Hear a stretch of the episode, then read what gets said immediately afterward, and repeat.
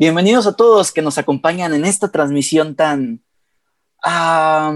no, no sé si decir improvisada, pero que salió de una ocurrencia general, porque hoy es un día que no pasa desapercibido para nadie, para muchos días de celebración, para, para otros días de tristeza, pero en general no, no pasa desapercibido hoy, 31 de octubre, por supuesto, día de Halloween, no, no es cierto Hoy se cumple otro año más de que Martín Lutero iniciara con el movimiento de la Reforma Protestante.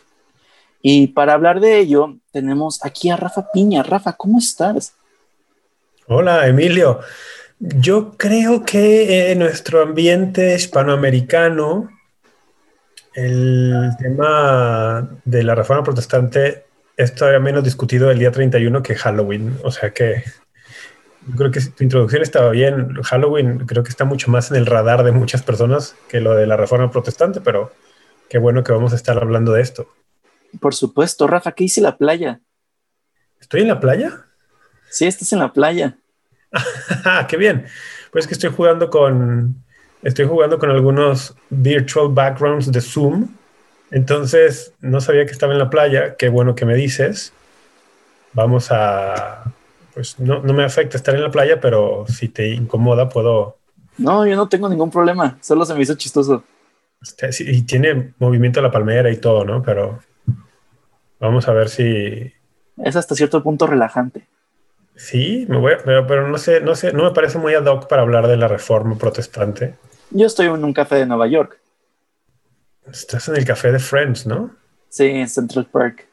Este está mejor, ¿no? Sí más, más, más, eclesiástico.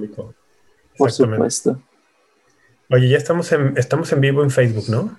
Correcto, estamos en vivo en Facebook. Toda la gente. De hecho, estaba a punto de decirles que quien reconociera en dónde estaba yo lo escribiera en los comentarios. Así que, pues, ya dijimos dónde es, así que no, ya no cuenta la dinámica. Pero bueno, venimos aquí. A lo mejor alguien ni cuenta se dio. Ah, pues sí, claro, por supuesto. Pero bueno, ¿Esto pasó en 1521, Rafa? ¿Estoy mal en la fecha? Mm, la fecha es 31 de octubre de 1517. 17, ok. Me pasé por cuatro años. Ahora es la fecha en la que se considera como el, inicio de un movimiento. Espera que no tengo mucha atención porque estoy compartiendo en mi Facebook para que más gente pueda ver esto también. Ya está. cuando se habla de, del tema eh, de la reforma es una serie de eventos que, que duraron muchos años. Sí. sí. no fue una cosa del 31 de octubre de 1517. Son, son muchos años. Pero bueno, se acostumbra a hablar de esta fecha como el inicio de todos esos movimientos que a la postre conoceremos como la reforma protestante, ¿no? Podremos darnos a lo mejor algún background muy, muy rápido para los que... Tengo entendido, o sea, lo, a mí lo que me enseñaron en la escuela, porque es un tema que se habla en la escuela, es, o sea, ahorita ya sé otras cosas, pero pues a, lo que se enseña directamente en la escuela. ¿En la escuela te hablaron de eso? Sí, claro. ¿En la clase de historia o qué? En la clase de historia, correcto. Cuando dices la escuela, ¿a qué, a qué etapa escolar te refieres? Primaria, secundaria y prepa en primaria te hablaron de la reforma protestante. Sí, sí, sí, sí, claro. ¿En qué escuela ibas? Eh, ahorita se llaman Claremont School, pero pues en ese entonces se, llamaba Hamilton School. Ok, ok. Bueno. Y pues la prepa en la Universidad de Guadalajara. Ok, bien. Y pues ahí lo que nos decían y lo que nos mostraban los libros era que había venta de indulgencias y que los sacerdotes y obispos vivían como millonarios y que había gente muerta de hambre y que había muchos abusos y que Martín Lutero dijo, ¿saben qué? Ya basta. Eso suena como al 2021, ¿no? Digo, 2020, perdón. ¿A qué te refieres? Pues bueno, o sea, que, que hay abusos, que algunos eclesiásticos viven como millonarios, que hay gente pobre, Ah, sí, por supuesto. Eh, no sé, podrías aplicar eso a cualquier época de la historia. Pero bueno, en ese entonces hablamos de que la pobreza extrema recaía, eh, caían más del 85% de la población. Sí, bueno, el 80% de los países del mundo sigue igual. es tema debatible para otro momento. Está bien, está bien. Ok, vamos a decir algunas cosas de estas. Mm, de entrada es curioso que sea el 31 de octubre, ¿no? Sí, víspera de todos los santos. La víspera, exactamente, la víspera de, los, de todos los santos, All Hallows Eve. All Hallows Eve. Halloween en muchos lugares, en Europa continental y en, Inglaterra, en Irlanda, en, ese tiempo, estamos hablando del siglo XVI, a inicios del siglo XVI, la, solemnidad de todos los santos, primero de noviembre, era una, se celebraba bastante una solemnidad, y como muchas solemnidades católicas tenía su víspera. Entonces se aprovechaban, pues, eso atraía a muchas personas a, a ciertos centros religiosos, ¿no? Ahora, al respecto de por, qué ese día y tal, porque se dice que este fraile, Martín Lutero, tomó una serie de postulados que él escribió mm, con sus posturas teológicas, con sus denuncias, con sus quejas también, y que supuestamente los clavó en la puerta de la iglesia en Wittenberg, en Alemania. ¿no? Yo revisando algunas fuentes históricas protestantes, ¿eh? no, no, católicas, dicen que esto de haber clavado las tesis en la puerta como el acto revolucionario, tal, dicen que eso podría tener algo de, algo de leyenda. las tesis existieron, claro, pero que justo ese día las haya clavado y bueno, eso podría no ser cierto, pero independientemente, se supone que un hecho así, un 31 de octubre, es lo que desencadena todo lo que viene después, ¿no? Ahora, Tú mencionaste algo bien importante y que, y, que será, será la clave para distinguir esto.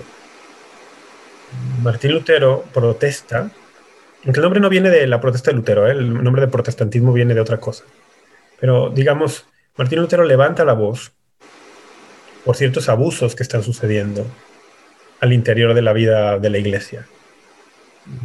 Como está viviendo una, parte del clero, como viven algunos, algunos obispos, y eso hay que decirlo, ¿eh? Esas denuncias tenían su buena dosis de veracidad. Estaban cimentadas en una buena dosis de, en una buena cantidad de realidad. Entonces, eso no debería sorprendernos, ni tampoco tenemos que decir que todo era mentira lo que dijo Lutero, ¿no? Claro que no. Ahora, también es verdad que para cualquier época de la iglesia, eso es verdad. La iglesia siempre está en necesidad de cambio, de autocrítica, de examen de conciencia. ¿Por qué? Porque la iglesia es santa, porque Jesucristo, su fundador, es santo, pero está compuesta de hombres pecadores.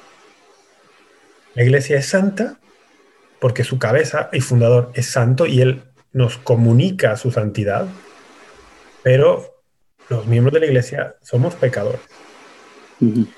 Ahora, el tema de las indulgencias también es controversial. ¿eh? Mm, vendría bien porque estamos en la víspera de todos los santos y al día siguiente la celebración de los fieles difuntos. Son fechas muy propicias para recordar la enseñanza católica sobre el juicio, bueno, la muerte, el juicio particular, el purgatorio, el infierno, el cielo, el juicio final, todo eso. Recordemos brevemente qué son las indulgencias.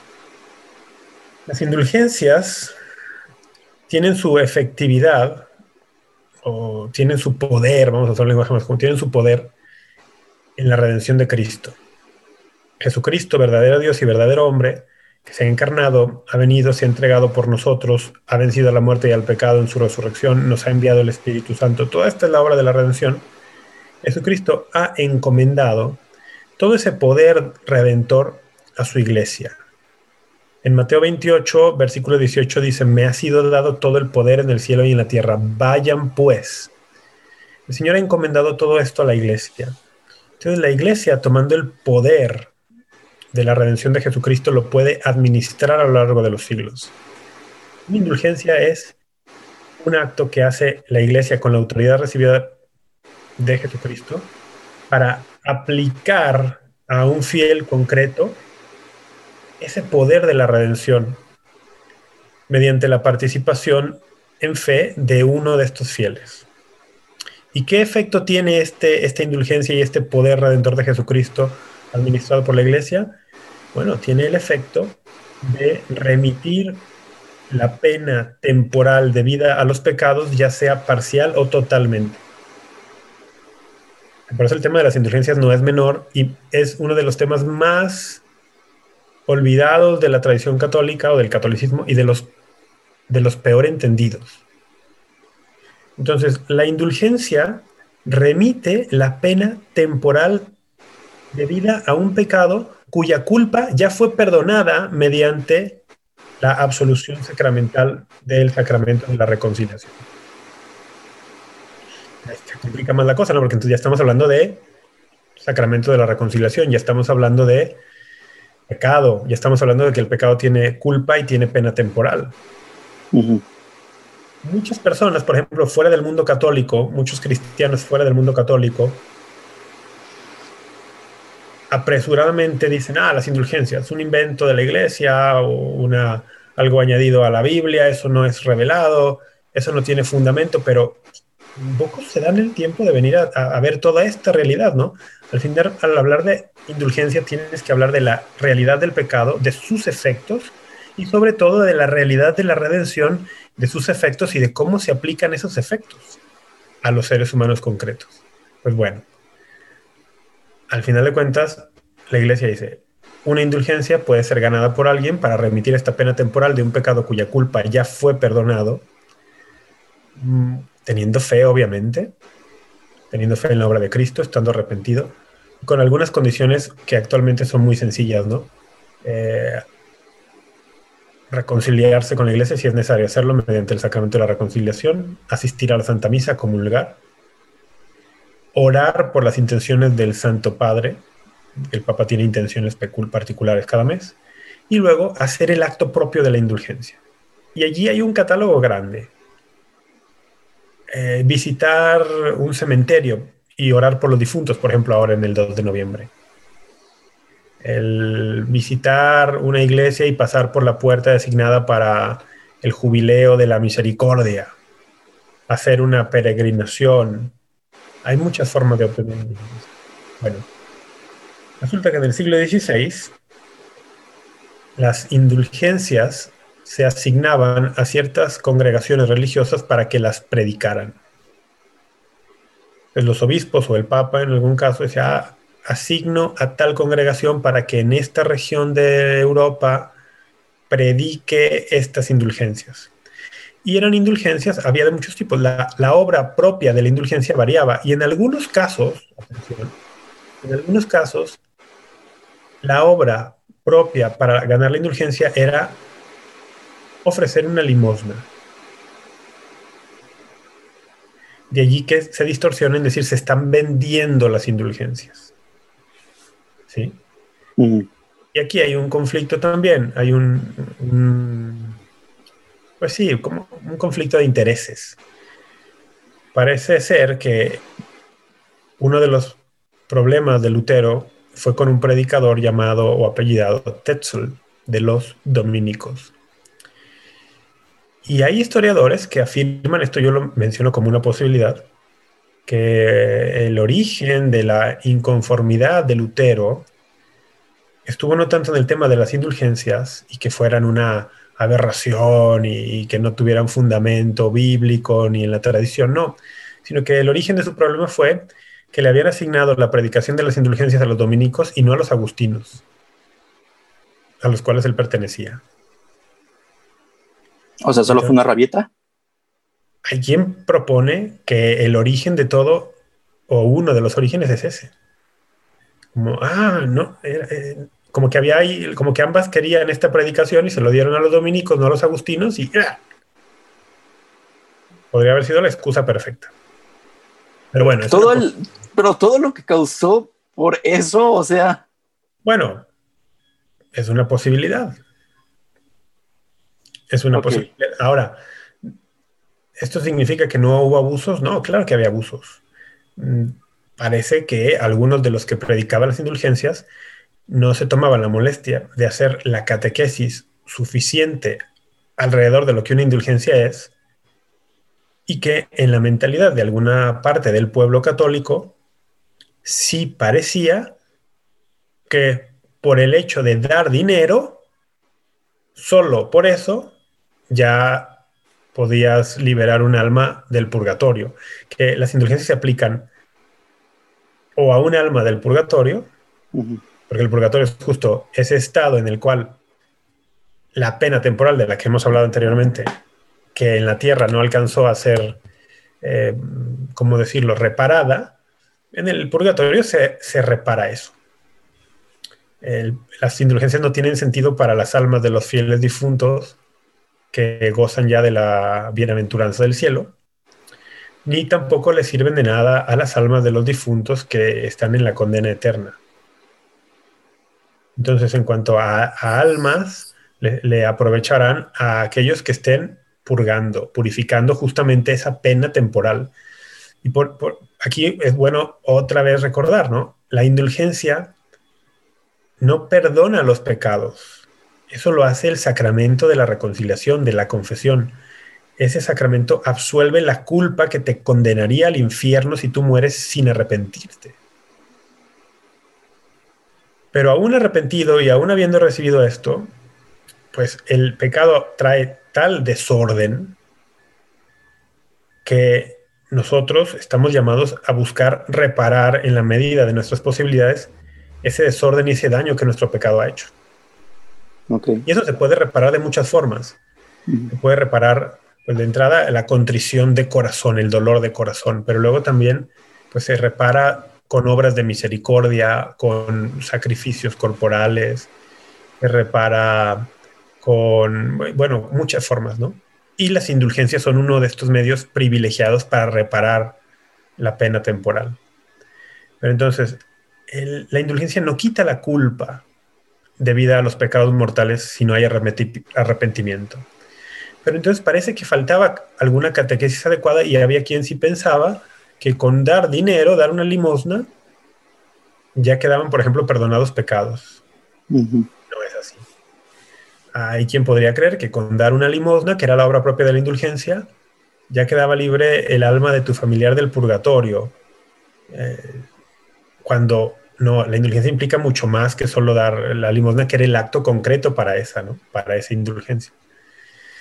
Entonces, bueno, este es uno de los, de los, de los puntos clave, ¿no? De cómo inicia todo esto. Pero después Lutero sí, en sus 95 tesis, entra a muchos otros temas.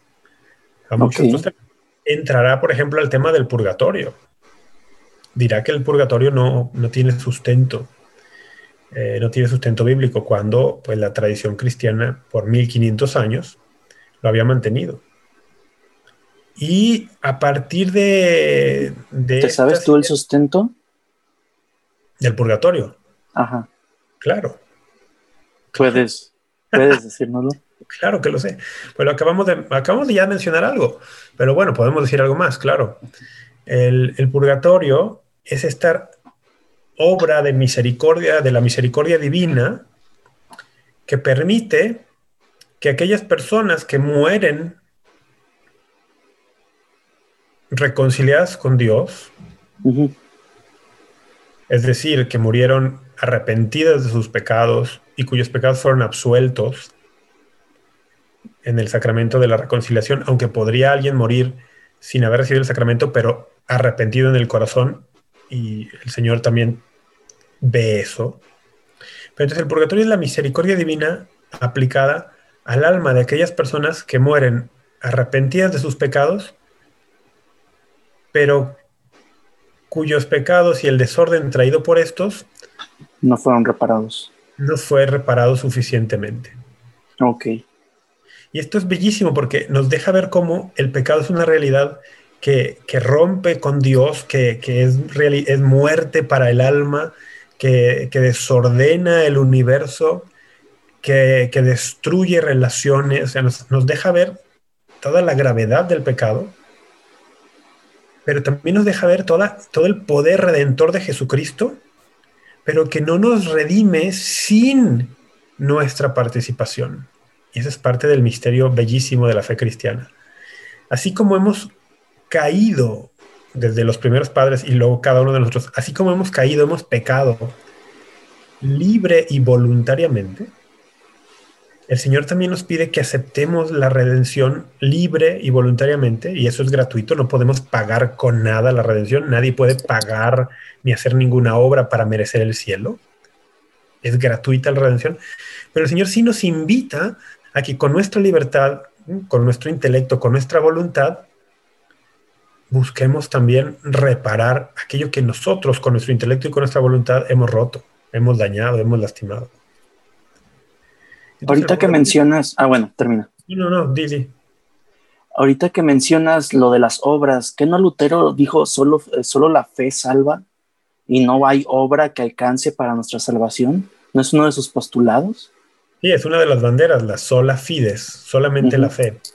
Sí, y, y, si lo entiendes católicamente, eso tiene un fundamento teológico. Por supuesto, no hay nada que nosotros hagamos para alcanzar la salvación. Exactamente, no, no hay nada que podamos hacer para o para merecerla o para alcanzarla por méritos. No, es imposible. Esto es una obra divina y es gratuidad divina y es iniciativa divina.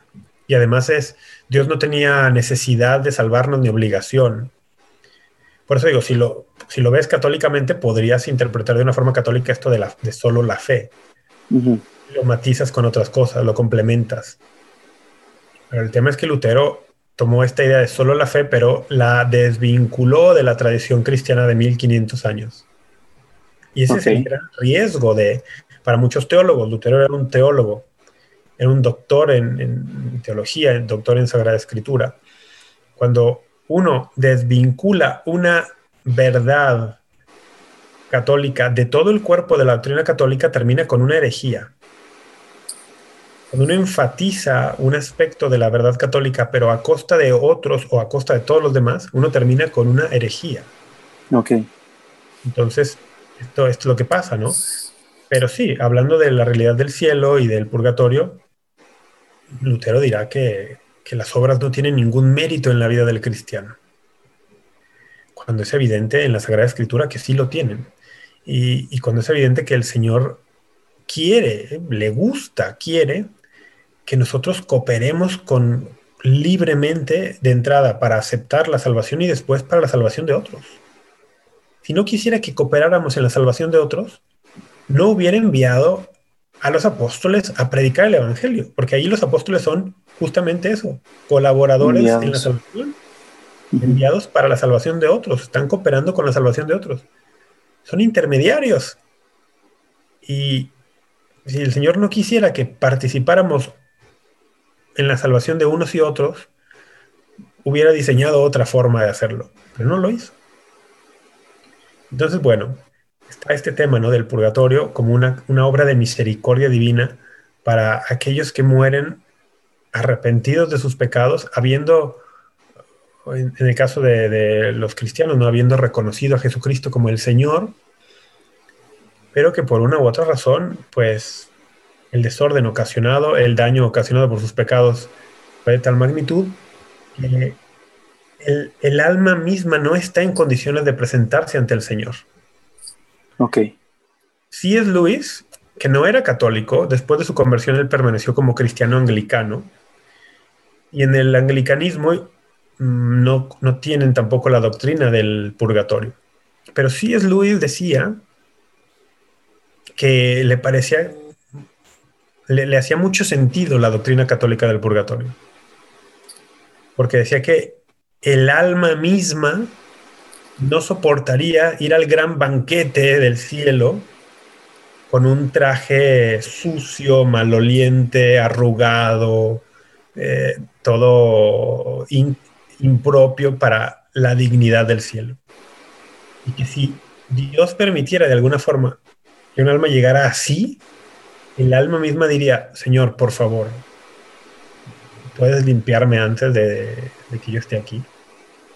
Y el fundamento es eso. En el Apocalipsis, en los últimos capítulos, cuando San Juan tiene esta visión del cielo, de la Jerusalén celestial, dice, nada impuro entrará en ella. Y luego uno dice, bueno, el cristiano aquí en la tierra, aún el mejor de todos, el que ha aceptado a Cristo, ha buscado vivir con Cristo, muere perfectamente purificado Y dices, bueno, no dudamos que alguno pueda morir perfectamente purificado y perfectamente santo, pero la experiencia nos dice que la mayoría de los cristianos en la tierra no mueren así, no mueren en estado de, vida perfecto. Pero al mismo tiempo, y, dices, bueno, si no mueren en estado de vida perfecto, pero en el Apocalipsis dice que nada imperfecto, nada impuro entrará en el cielo, se demanda lógicamente que algo suceda por obra de Dios en esa alma que la purifique de esas impurezas que tenía en vida todavía antes de entrar al cielo. a, eso, nos referimos con la realidad del purgatorio cuando hablamos en la doctrina católica. Otra cosa que quitó, o bueno, otro de los bastiones del protestantismo es que no a la sagrada tradición y sola escritura, ¿no? Ah, exactamente.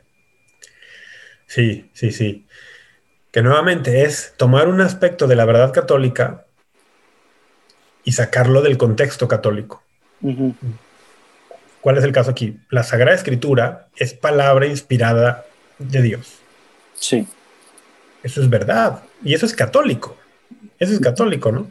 La Sagrada Escritura es revelación divina. Sí, eso es católico. La Sagrada Escritura es alimento para el alma. Sí.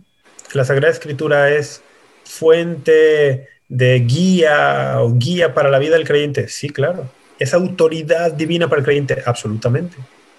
Pero eso es católico.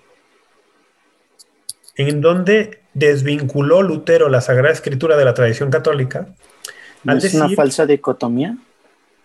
Mm, ¿A ¿Cuál? ¿A qué te refieres? Que es solo escritura cuando nosotros sabemos que es Sagrada Escritura y tradición sí, podría ser. Si te hacen escoger entre escritura o tradición, eso sería una falsa dicotomía, sí. Porque no tienes que elegir entre una u otra porque ambas son, ambas conforman el depósito de la fe. Ok, ok. Pero entonces, ¿en dónde, ¿en dónde desvinculó Lutero la Sagrada Escritura de la tradición católica? Al decir que la única fuente de autoridad para el cristiano es la Escritura. que la única fuente de autoridad y de guía moral es la escritura. Allí desvinculó la misma Sagrada Escritura de la tradición católica, de todo lo que es católico. Ahora es un movimiento muy inteligente. ¿Por qué? Porque dice, la autoridad la tiene la escritura, no la tradición, y muy concretamente Lutero decía, no la tiene el Papa ni los obispos. Pero esto también es un entender de forma equivocada cuál es el rol del Papa y los obispos en todo esto. El Papa y los obispos no están por encima de la Sagrada Escritura.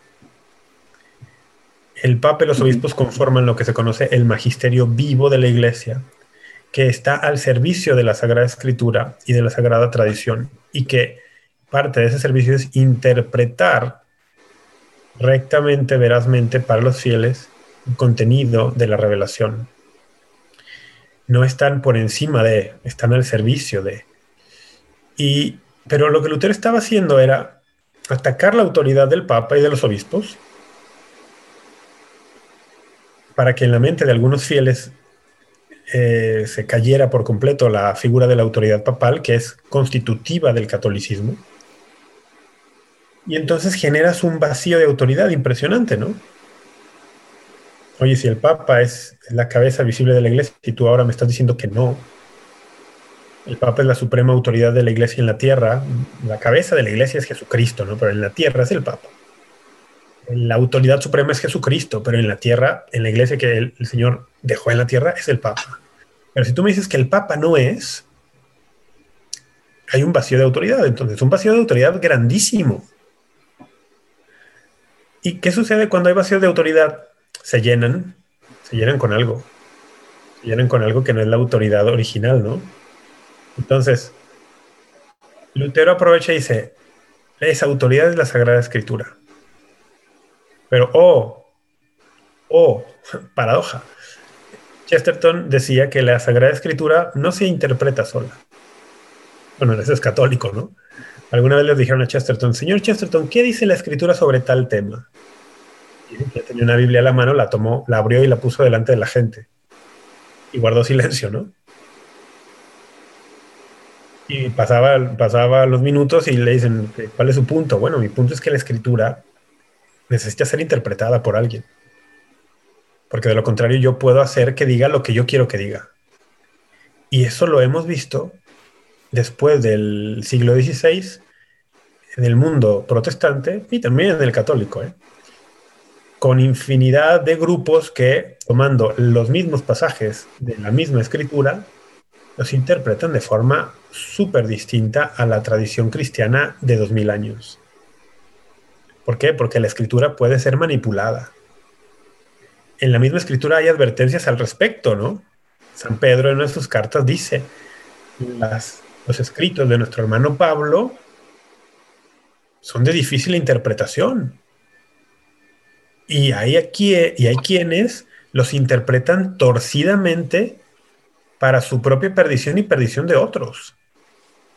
La misma escritura advierte que ninguna profecía es de privada interpretación, lo dice también San Pedro en sus cartas. Entonces, el Papa no es la autoridad, la autoridad es la escritura, pero como la escritura necesita intérprete, el intérprete soy yo, Martín Lutero. Entonces, de facto, el Papa soy yo es como muy hábil ese movimiento. Sí, muy político. De facto, el Papa soy yo, pero yo no digo que soy el Papa, la autoridad de la escritura. La autoridad de la escritura, pero la única interpretación válida es la que yo le doy. Por supuesto. Entonces, ese, ese, movimiento fue muy, fue muy hábil, ¿no? Muy astuto. Pero, pues, con una astucia no divina, digamos. Me suena mucho el Evangelio, creo, de San Mateo, que en, las, en los últimos versículos dice que el Señor hizo más cosas, pero no fueron escritas. Juan, Juan. Del Evangelio de San Juan, perdón, porque no habría suficientes libros en toda la tierra para plasmar todo lo que hizo el Señor. Sí. Que esto puede ser perfectamente una realidad, ¿no? También podría haber un, un recurso literario de hipérbole, pero el punto es, no todo está escrito en la escritura Dios ha revelado lo que ha querido para nuestra salvación, sí, pero la escritura siempre ha estado en el contexto de un pueblo vivo que ha recibido una tradición viva. Entonces, vamos a decir, no es, al decir esto los católicos, ¿estamos haciendo menos la Sagrada Escritura? No, para nada. Reconocemos que es palabra de Dios, pero hay que reconocer también su propio contexto. El Señor no escribió ningún libro, por lo menos que sepamos. El Señor no mandó a los apóstoles a escribir libros. Los mandó a transmitir un mensaje vivo que no es un mensaje. Hemos hablado estos días de esto, ¿no? Es Él mismo. Los mandó a llevarlo a Él. a, ver si, a ver si vamos aclarando esto o mencionando esto acá. Jesús no envió a Pedro, a Juan, a Santiago, a los apóstoles, que son los enviados, apóstol significa enviado en griego, no los envió, oigan, vayan y lleven este mensaje, o sea, vamos, sí, pero dejen armar el rompecabezas para que vean a dónde quiero llegar. El mensaje es una persona, no es algo escrito en una carta, el mensaje es Jesucristo. Lo que los envió a llevar es llévenme a mí. Hagan esto en conmemoración mía. Y en el hacer esto, en la Eucaristía, los apóstoles llevaban un anuncio de palabras, sí, de lo que Dios había hecho al encarnarse, anunciaban de palabra de acuerdo, pero no terminaba en la palabra.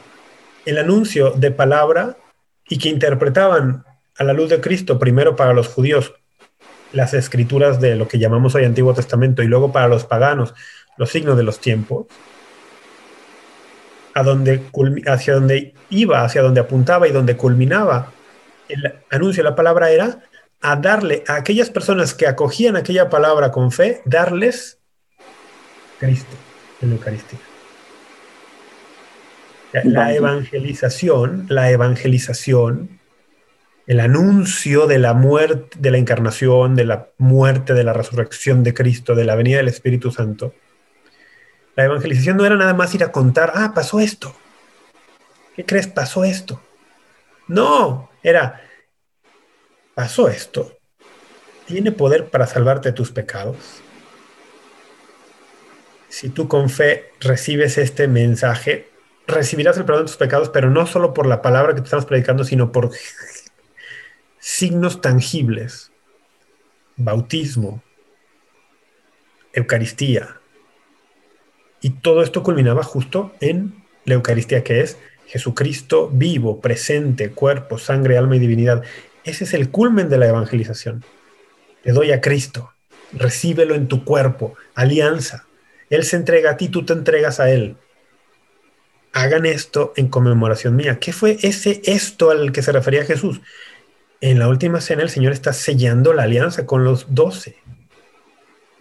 Y ellos la aceptan al participar del mismo banquete que Él les da, que es cuerpo y su sangre. Allí están haciéndose uno con Él, están entrando en comunión con su muerte, comunión con su resurrección. Los incorporó a la alianza. Los primeros que formaron parte de la nueva alianza fueron esos doce. Ahora ustedes hagan esto en conmemoración mía. ¿Qué significa eso? Hagan esto, incorporen a otros a esta nueva alianza. ¿Y cómo se sella esa alianza? Comiendo el cordero sacrificado, el cordero pascual sacrificado. Bueno, yo sé que esto es too much, ¿no? Pero. No, pero está padrísimo. El tema es que todo esto es lo que la reforma del siglo XVI le arrebató a millones de personas. Media Europa. Pues no sé si media Europa, pero bueno, puede ser, no sé, millones de personas. Y, y desde ese punto hasta ahora se han surgido incontables ramas del protestantismo que son versiones muy incompletas de cristianismo. Ahora, eso no significa que una persona que hoy nace en una comunidad originada o derivada del protestantismo eh, tenga ella una culpa personal por, por, No, no, ha nacido allí, ¿no? El catecismo de la Iglesia Católica, y esto es bien interesante, dice que las personas que hoy nacen en comunidades derivadas o originadas de la Reforma Protestante, pues no, cargan con la culpa de la herejía o del cisma, para nada.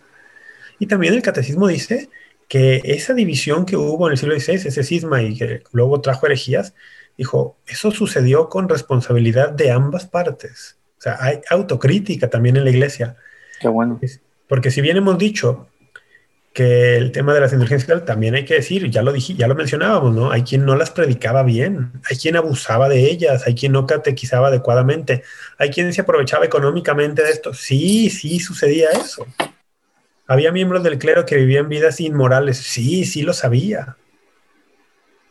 Hubo papas en, un periodo de la historia muy cercano al siglo XVI que se quedaron muy, muy cortos en el ejemplo de vida cristiana. Sí, sí, entonces, mm, dice, hubo responsabilidad de ambas partes, sí. Por ejemplo, hay quien ha dicho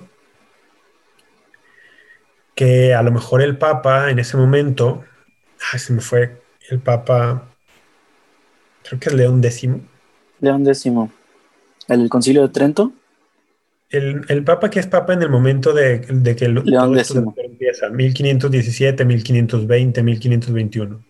En mi investigación decía León X, sí. Ok, pienso que es León X.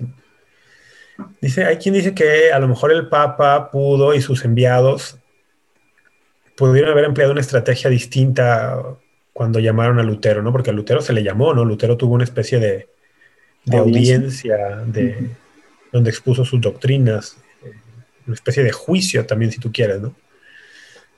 Y hay quien ha dicho que podía haberse empleado una estrategia distinta y que hubiera dado otro resultado. Sí, también es posible. Pero, pero eso no quita que en la cuestión doctrinal, Lutero cada vez más fue alejándose de la tradición de 1500 años. Con este de sacar el contexto, sacar de la sacar la escritura de su contexto adecuado, que no, creo que dejé a medias el tema de la escritura, porque luego yo hago tangentes y no me dices nada. Pero es que me quedo picado, posiblemente sí, posiblemente no. Empecé a hablar de la Eucaristía y tal, pero creo que lo dejé incompleto. Deja tratar de, cerrar esa idea.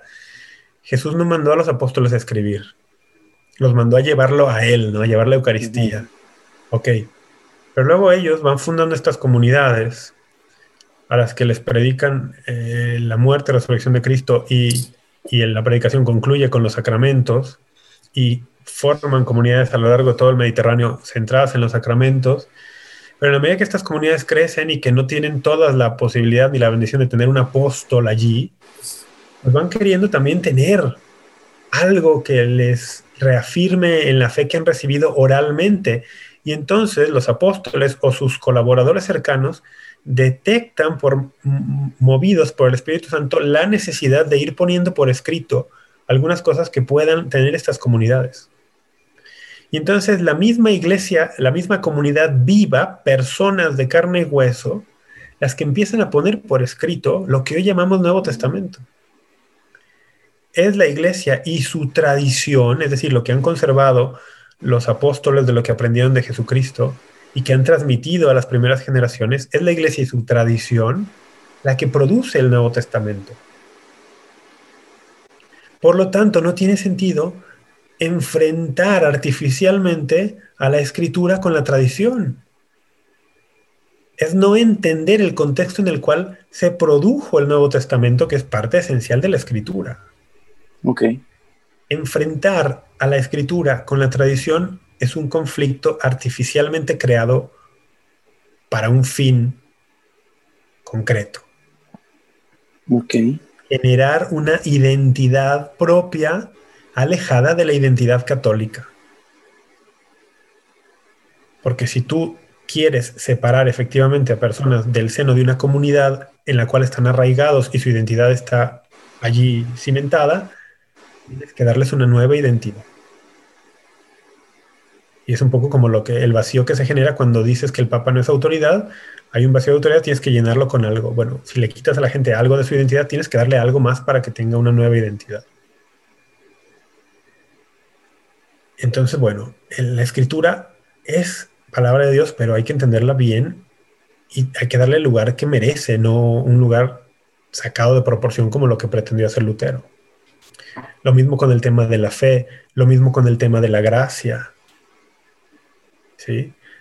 Eventualmente Lutero y sus, los que se adhieren a su movimiento terminarán negando la mayoría de los sacramentos. Negarán, la, negarán el sacerdocio, negarán el matrimonio como sacramento. Fíjate, este es un tema que nos daría para... Ok yo alguna vez quise escribir un, artículo de esto y no, me dio, no me dio la vida, como decimos, excusas, excusas. Lutero niega que el matrimonio sea un sacramento. Lo desacraliza. Y algunos dicen, y yo, yo me inclino un poco por allí, que esta terrible incomprensión acerca de la realidad sobrenatural del matrimonio que vivimos hoy tendría uno de sus orígenes en la reforma protestante del siglo XVI. Vaya. es que claro, el sacramento es decir, esto es algo santo. Tú dices, el matrimonio es algo santo.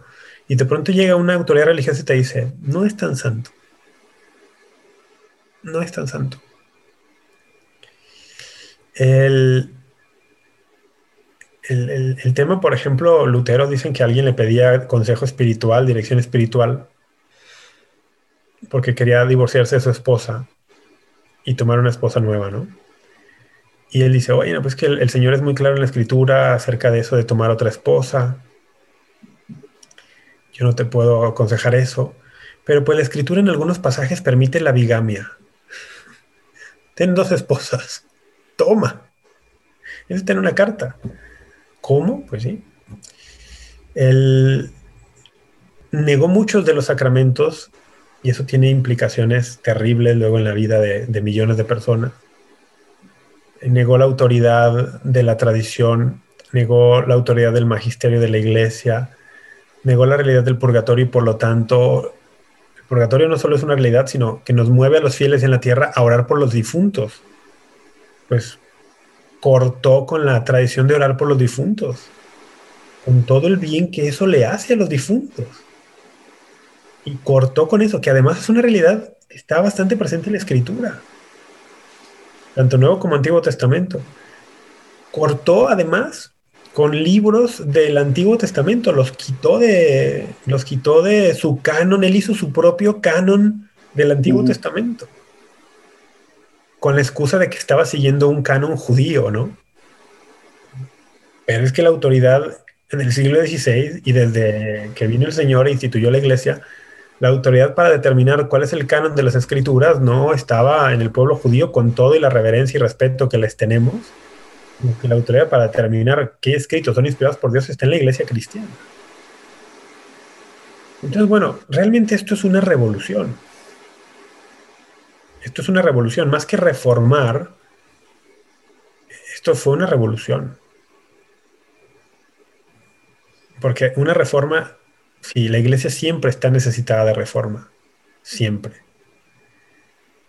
Pero pretender lograr o traer una reforma a través de cortar con elementos esenciales de la fe cristiana, no es la forma de reformar, esa es la forma de crear otra cosa distinta. Sí y luego se ha plantado una semilla y ha sentado un precedente muy peligroso.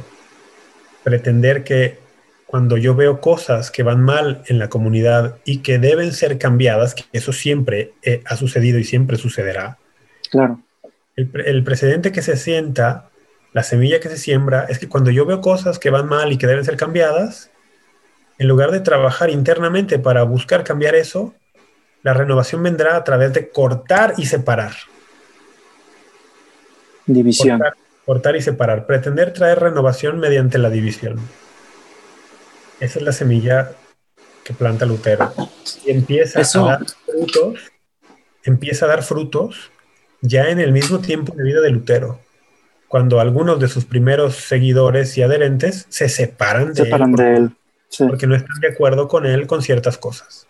Ya empieza a dar fruto esa semilla. Y la seguimos viendo hasta hoy. ¿eh? Por sus frutos los conoceréis ese, esa, esa, semilla y ese fruto lo seguimos viendo hasta hoy. Sí, claro. ¿Cuántos casos, incluso en nuestro tiempo, hemos conocido de alguna comunidad de, cristianos de rama protestante que florece bastante y de pronto alguien al interior de esa comunidad tiene una, una diferencia con el pastor, con el líder? ¿Qué hace? se separa, se lleva a algunos y funda otra iglesia. Renovación mediante la división. Esto es contrario al Evangelio, ¿no? Porque dice que ellos sean uno como tú y yo somos uno, Padre, para que puedan creer. Sí, Juan 17, 21. En el, el Señor en la última cena, antes de la pasión, hace esta oración. Y justamente lo has dicho bien, allí dice, Padre, te pido no solo por estos, refiriéndose a los que tenía allí en la última cena, te pido no solo por estos, sino por aquellos que creerán en mí por su palabra, para que todos sean uno, como tú y yo, Padre, somos uno, y que el mundo crea que tú me has enviado. la unidad de los cristianos es un medio para que el que no cree, crea. Es interesante esta idea, ¿eh? Para que el mundo crea. ¿Qué es lo que está diciendo también? Bueno, es que si están divididos, va a ser más difícil para el mundo creer. Y bueno, cualquiera que abra los ojos hoy en 2020 se da cuenta que para el mundo es muy difícil creer en el mensaje cristiano. Una buena parte de esa dificultad para creer tenemos que atribuírsela a la división que hay entre los cristianos.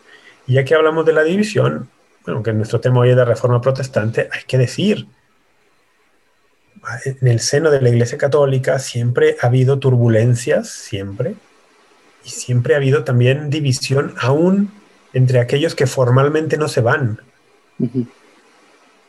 Hoy, en el 2020, hay muchas personas que retienen el nombre católico pero están en contra de muchas enseñanzas de la Iglesia Católica y las promueven.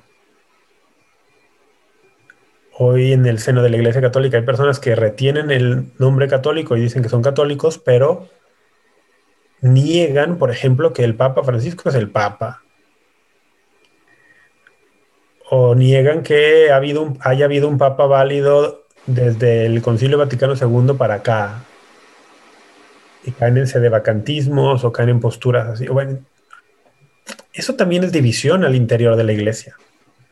Y eso también es un impedimento para que los no creyentes crean. Por eso la división siempre es algo... Los primeros cristianos lo tenían muy claro, ¿no? Siguiendo el ejemplo de los apóstoles y del Señor. Hay que buscar la unidad en la verdad. No unidad a costa de la verdad, pero tampoco verdad a costa de la unidad. Hay que buscar la unidad en la verdad. Hay que buscar lo que es esencial, esencial y estar unidos en eso. Y en cosas que no son esenciales, dejar libertad. Y la iglesia tiene eso como uno de sus carismas, ¿no? Tiene cosas esenciales para todos, pero luego deja una gran amplitud para muchas cosas no esenciales de cómo vivir en lo concreto el día a día del católico, ¿no? Y por eso hay tantas formas válidas de vivir el día a día católico, tantos carismas, tantas espiritualidades, tantas congregaciones, porque todas juntas, todos juntos hacemos el cuerpo de Cristo, pero estamos unidos en lo esencial. Ok. Vaya, eso explica muchas cosas, pero creo que el tiempo se nos vino encima. ¿Te gustaría decir algo para cerrar? Es un pues tema amplísimo, siento yo es amplísimo, ¿no? Y además yo no soy un experto como para ahondarlo, ¿no? Pero hay que decir que, por ejemplo, el tema de la reforma protestante y su influencia en el mundo, difícilmente lo entenderíamos sin ver el rol que jugó Enrique VIII en Inglaterra. Por supuesto. Es otro tema, ¿no? Pero hay que mencionar algo. Enrique VIII era un rey católico porque Inglaterra era un país católico. Sí. Dice que en el siglo XIV y XV Inglaterra era de, donde el catolicismo florecía más en Europa.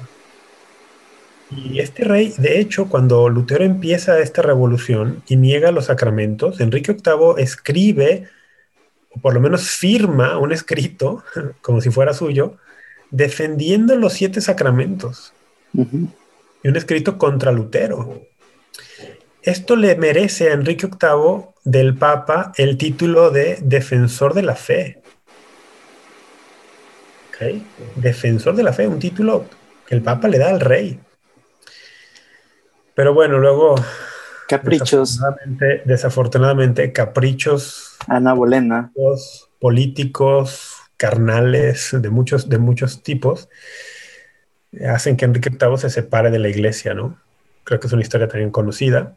Sí.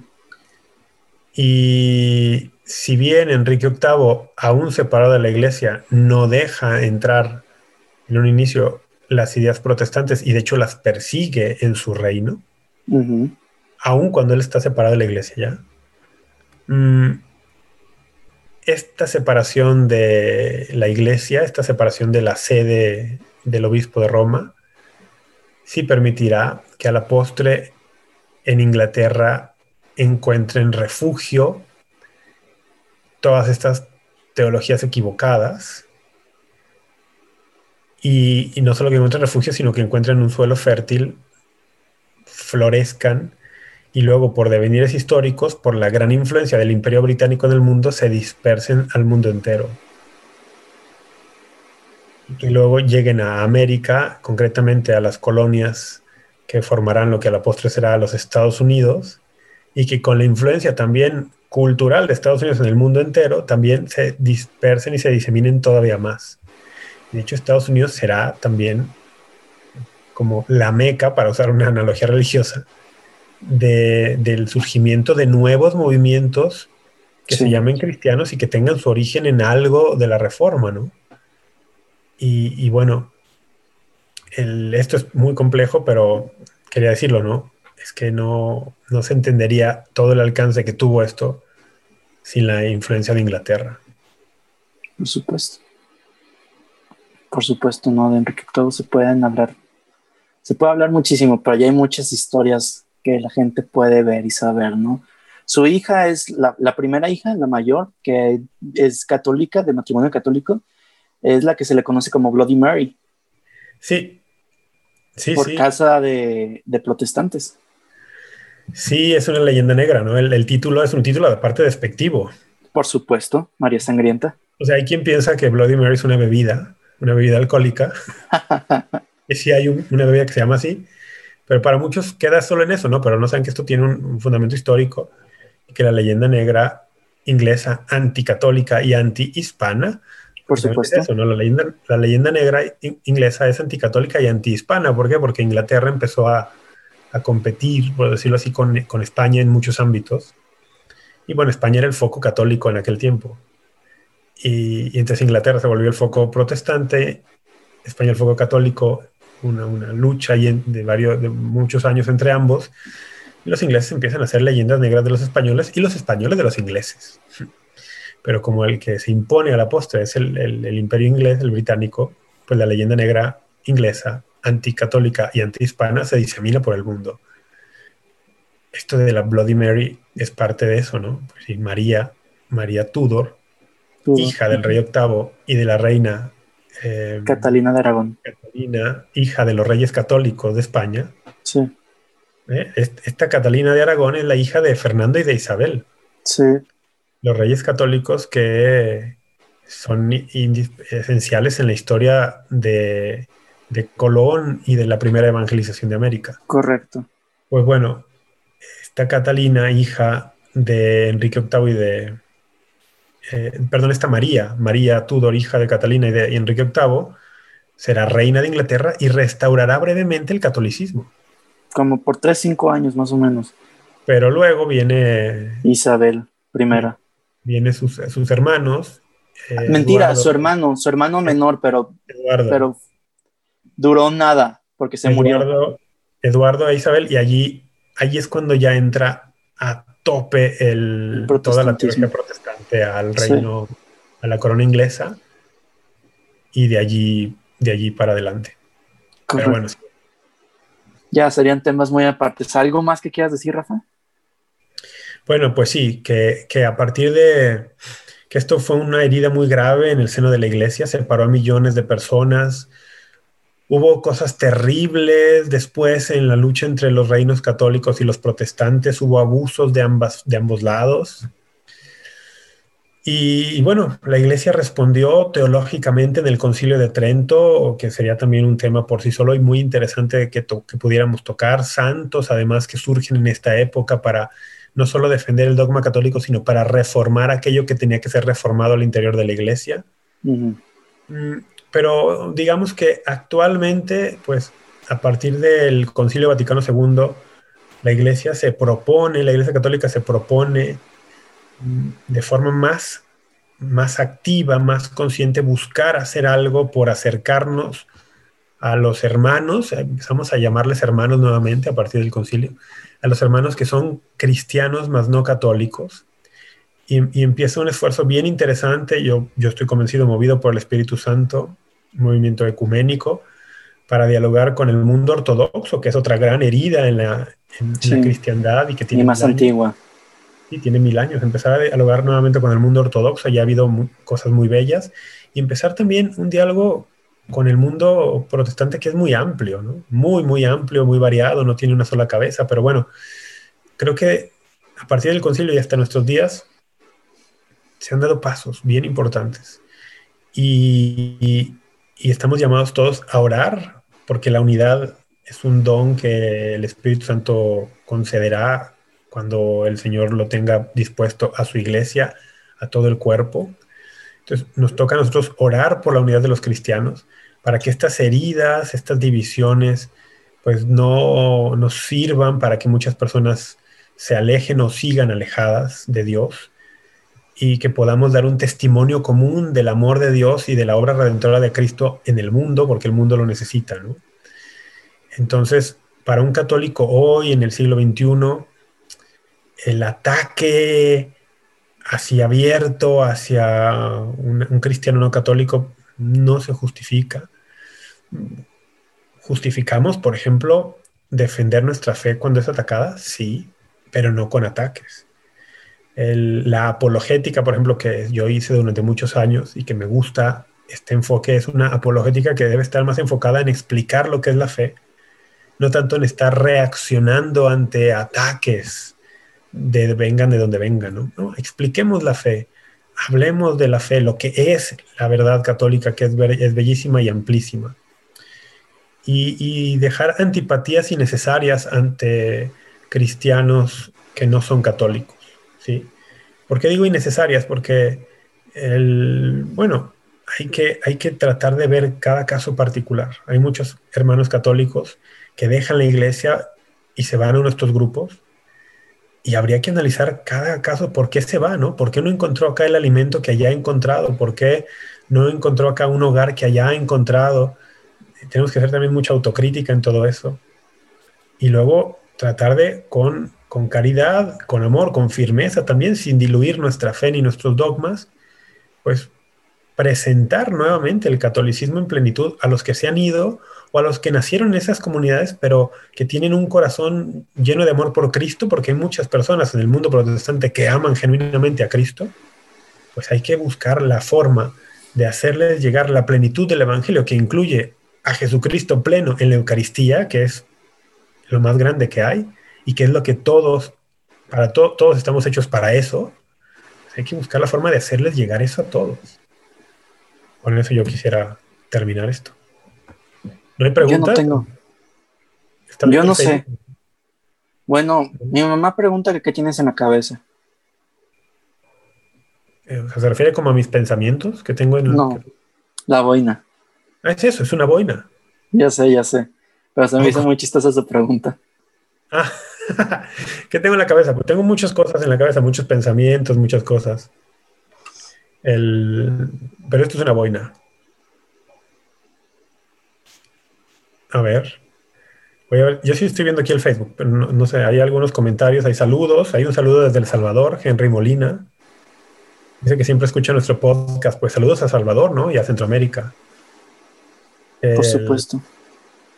Raciel García Constantino, desde la Concordia, Chiapas. Oye, la Concordia Chiapas. Alguna vez estuve allí, me invitaron a este lugar en, Chiapas a, compartir la fe.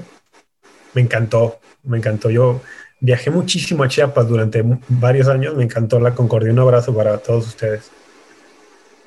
Marco Arturo, Arturo Moncada, ¿será coincidencia la fecha de la celebración de Halloween con el cisma? Ah, sí, es que sí, han dicho mucho eso, que es que ahí es, clara señalar, señalogía diabólica y cosas así. Fíjate, hay que decir algo de eso.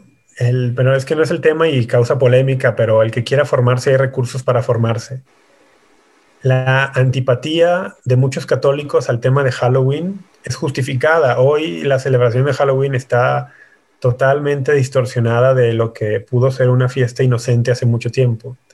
Y muchas partes es una glorificación del mal y, y bueno, ok, totalmente justificada esa antipatía de muchos. Claro. Pero hay una idea que circula entre, en círculos católicos que dice que el Halloween tiene un origen satánico. ¿Sí? Ok, vamos a ver.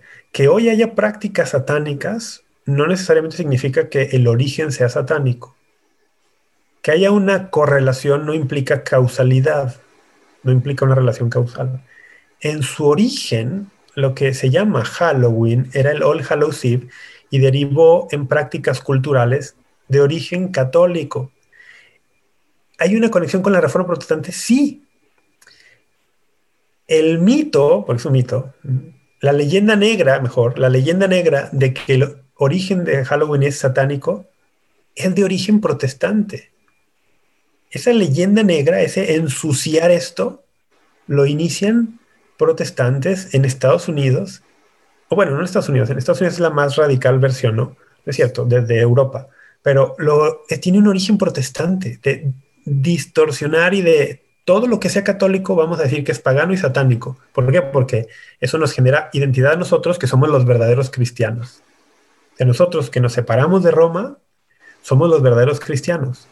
Y para generar identidad y para justificar nuestra separación tenemos que decir que todo lo de Roma está mal, ¿Y cómo decimos que está mal? En el imaginario de la gente, vamos a decir que todo lo católico romano es pagano, que todo lo católico romano es satánico. Bueno, lo satánico es más reciente, pero era pagano, ¿no? Porque eso asustaba mucho. Y, y empieza a tener mucho eco esto, sobre todo en las comunidades protestantes puritanas. El puritanismo es una rama del protestantismo, no todos los protestantes son puritanos. Pero en el protestantismo puritano encuentra mucho eco todo esto de, ah, lo católico es pagano, la misa es pagana, la Eucaristía es pagana, la devoción mariana es pagana. Estas ideas eh, se le aplican a todo lo que tenga origen católico y las tradiciones, algunas cuestiones culturales en torno a la víspera de todos los santos, al All Hallows Eve, al Halloween, que eran católicas, pues cayeron bajo el ataque de este protestantismo puritano. Entonces sí, sí que hay una relación, eh, pero no es la que muchos creen. No es la que muchos creen, porque muchos dicen, ah, la noche del demonio y justamente el día que Lutero se separó. No, esto de decir que la víspera de todos los santos es la noche del demonio es algo muy moderno. Es algo muy moderno y además muy de Estados Unidos y tipo Hollywood. El, no, es que es el, es el cumpleaños del demonio. El demonio no tiene cumpleaños. Pero además eso lo dijo un, un, tipo, un satánico en Estados Unidos en los 60, 70, en, en, un libro que escribió, o sea, se lo inventó este tipo. Pero o sea, el tema, lo, triste de Halloween es que los protestantes le metieron su leyenda negra, luego Hollywood le metió su mano también, luego los, los, los neopaganos y los neosatánicos le metieron mano también y se lo apropiaron. Pero bueno, es un tema bien difícil, pero hay que decir que en Estados Unidos, por ejemplo, hay parroquias, parroquias católicas, que hacen fiestas de disfraces en Halloween y hacen celebración de Halloween y a, los niños los disfrazan y les dan dulces. Hay familias católicas que hacen esto. Hay que, hay que decir que no hay un Halloween, hay muchos Halloweens. Muchos. Muchos distintos. Habría que estudiar cada uno. No es lo mismo el Halloween que celebra una familia en Alabama disfrazando a sus niños de superhéroes, llevándolos por el vecindario a pedir dulces, que lo que haga alguien en, qué sé yo, ¿no? en, un otro rincón del planeta con rituales. Hay muchos Halloweens. Y hay que mirar al mundo anglosajón católico y hay que ver qué dicen católicos muy serios de esto para buscar formar una visión más amplia. Porque de lo contrario no entendemos cómo lo católico genera cultura. Es como, oye, algún católico que no entienda la inculturación del Evangelio en México y en lo prehispánico, podría decir que las celebraciones del Día de Muertos, que coinciden con las fechas de la, de la solemnidad de todos los santos y de los fieles difuntos, hay personas que ni siquiera, ni siquiera le ponen atención a, la, a las solemnidades de todos los santos y de los fieles difuntos, ¿no? Y hablan del Día de Muertos, nada más. Pero es que hay una cuestión cultural allí que se se, como que se traslada desde encima. El, Oye, esto del Día de Muertos tiene alguna cuestión prehispánica? Sí, puede ser. ¿Algo de eso puede ser pagano? Sí, también. Eh, la iglesia pudo retomar algo de eso eh, en la inculturación del Evangelio y rescatarlo. Sí, también. Pero ¿quién va a entender mejor eso? un franciscano que su congregación lleva siglos en Michoacán, en el centro del país, y que entiende cómo fue el proceso de inculturación, o un católico que llegue, eh, qué sé yo, de Seattle, Washington, y vea nada más aquello. ¿A quién, ¿A quién le confieres más que te explicara de qué se trata esto a un, a un católico que vive allí o a uno que viene de una tierra lejana? Pues, en primer lugar, el que vive allí, el que vive en esa cultura, queremos entender un poquito del origen católico de Halloween. Pues preguntémosle a los anglosajones, a los católicos anglosajones. Pero es un tema polémico de todo. Ahora, eso no significa que no haya tropelías y que no haya cosas terribles. Y sí, sí, pero de nuevo, ¿eh? que haya una relación que coincidan no significa que haya una relación causal. Pero bueno, eso es otro tema. ya, no sé, a ver pues son, quedan más saludos. Raquel Rangel dice que te seguía desde María Visión, que, que le encantaría que volvieras. Ok. Gracias, Raquel. Hay otro saludo del Salvador, mira, Delmi Luna. Tenemos dos saludos del Salvador hoy, ¿eh, Emilio? Sí. Sí, sí, sí, sí. Bien, pues bueno, Violeta Martínez, Marta Lizaga Rangel, Hugo Ulloa, saludos Hugo. Raquel Rangel, gracias. Mariana Álvarez, me suena Mariana Álvarez. Ah, sí, cierto, aquí está Mariana. Priscila Camacho, bueno, pues saludos a todos. No sé si dejen por ahí alguien fuera. Saludos a todos los que nos están viendo y a todos los que nos van a escuchar y los que nos van a ver en el futuro. No sé, que estoy levantando el pulgar. Ahí está. Porque acá se pierde, ¿no? Sí. Bueno, tan siquiera el mío sí. Soy un hombre invisible. Hablando de Halloween. Listo. Pues creo que nada más queda agradecerles a todos los presentes. Muchas gracias por escucharnos. Ya saben que si cualquier cosa estamos a sus órdenes por cualquier duda, pregunta, aclaración o no sé, cualquier cosa, estamos aquí. Y síganos en nuestras distintas redes sociales, en todas, Facebook, Twitter, Instagram y YouTube. Nos pueden encontrar como Men Católicos sin problema. Síganos en nuestro podcast que es Apologética para Gentiles. Y un saludo a todos y hasta la próxima.